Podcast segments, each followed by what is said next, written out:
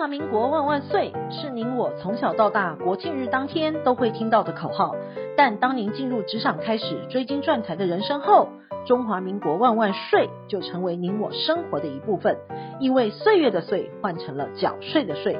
纳税是人民的义务，但节税是您我的权利，所以唯有正面对战，才有博胜的机会。聪明的您，就是要有强大的应税智商。每周二与五，Cindy 都会与您在空中一起练睡功，也欢迎大家持续练功。听众们，大家好，欢迎回到想睡的单元。请问您知道什么是新闻吗？是任何足以引起民众兴趣，或者是造成影响力的事件所做的报道，可以透过报纸、电视、杂志、网络的媒体，让民众了解。想税为了让大众可以简单明白近期的税务资讯，每个礼拜二都会整理上周的重要税务新闻。让您用轻松的方式了解最新的税务议题，因为税是你我都会遇到的。有了房屋土地就要缴地价税以及房屋税，卖了还要再缴土增税以及房地合一税。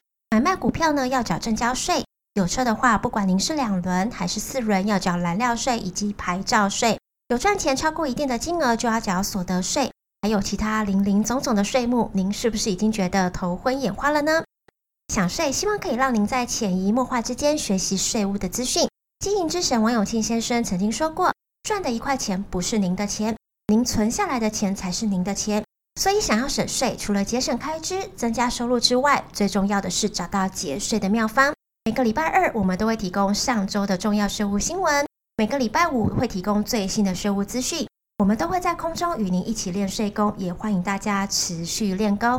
本周我们整理了上周的重要税务新闻，为您一一做说明。第一，物价标全民减税利多来了。第二，台南两囤房客各有七十八户。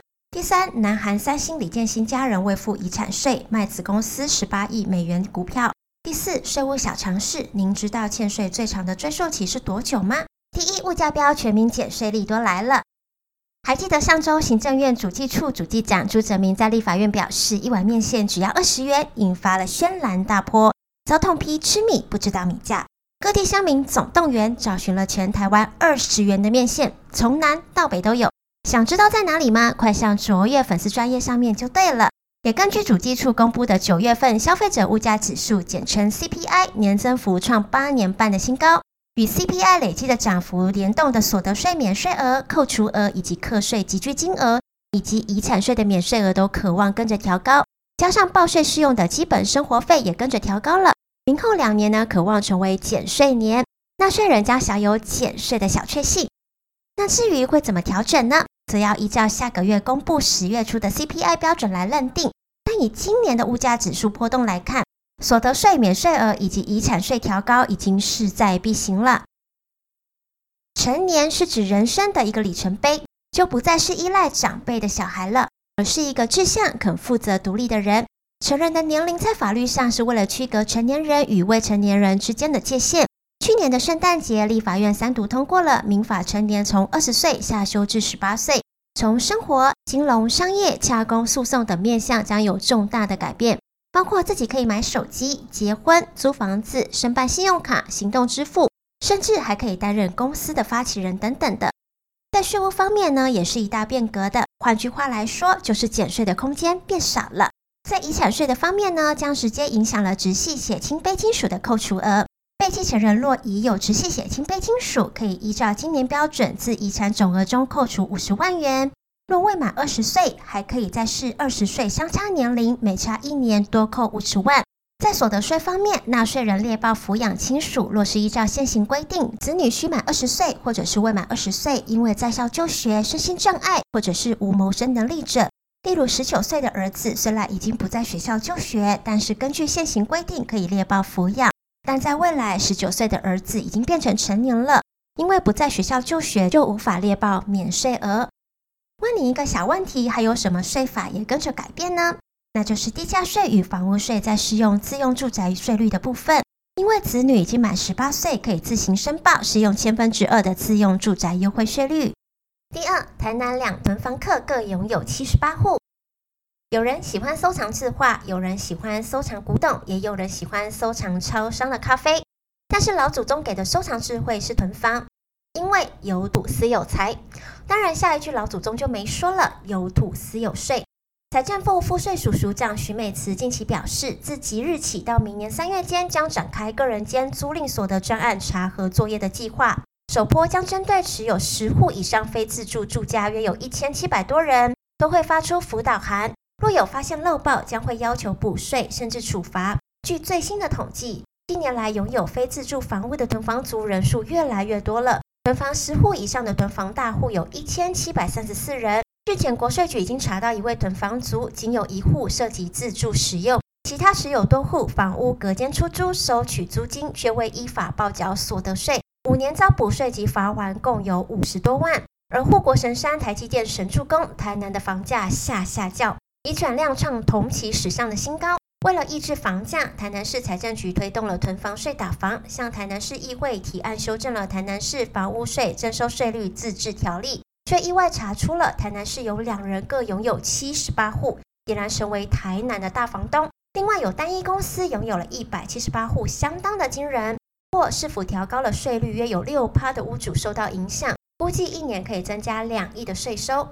科技的进步带动了国税局查税的能力升级。以前是靠人脑，现在是靠电脑。电脑除了会跳花生以外，还会主动查税。张姓男子二十五年前经营网咖游艺场，后来因为经营不善倒闭了，积欠了娱乐税，累计高达了两千一百七十九万。该局列管追查，配合执行署桃园分署加强执行追税。经查询，张男名下早已没有存款。没有财产，仅有一辆三十多年的老车，没有拍卖价值，无法执行。直到二零零五年间，张楠自工作所得薪资三分之一分期购缴欠税，每个月几千元，至今已追回欠税约一百多万。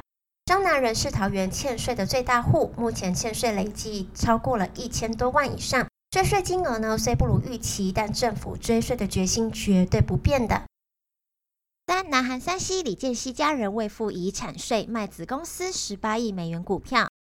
钱是一种交换的媒介，可以透过钱换到您想要的东西。南韩首富前三星集团会长李健熙在去年十月病逝之后，长子李在镕跃升为南韩首富。但是庞大的遗产以及巨额的遗产税成为了社会焦点。那到底有多大呢？超过了十二兆的韩元，折合台币大约是三千零一十亿元。为了缴纳这高额的遗产税，其遗孀前三星现代艺术馆的馆长洪罗喜等人决定卖掉了价值两兆韩元（约二十八亿台币）的持股。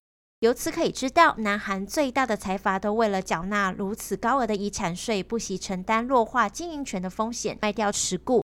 看来这遗产税不事先规划是不行的。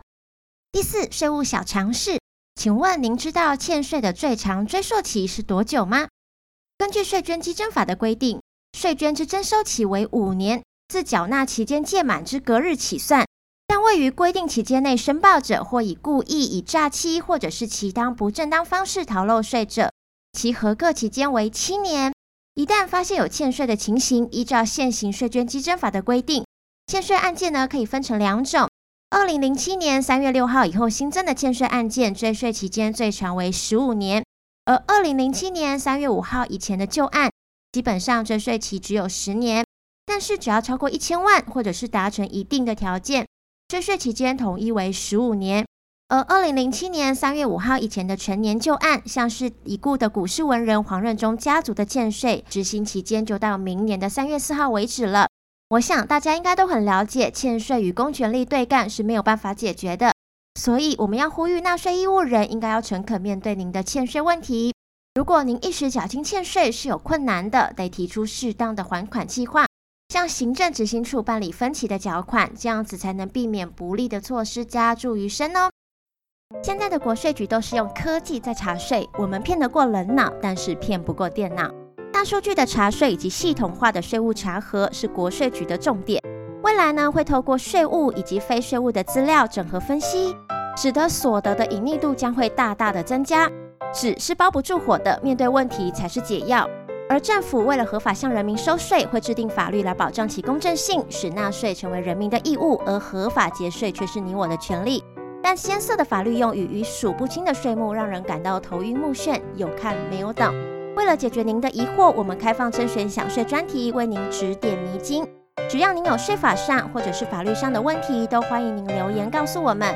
一经采用播出，我们将赠送精美礼品给您哦。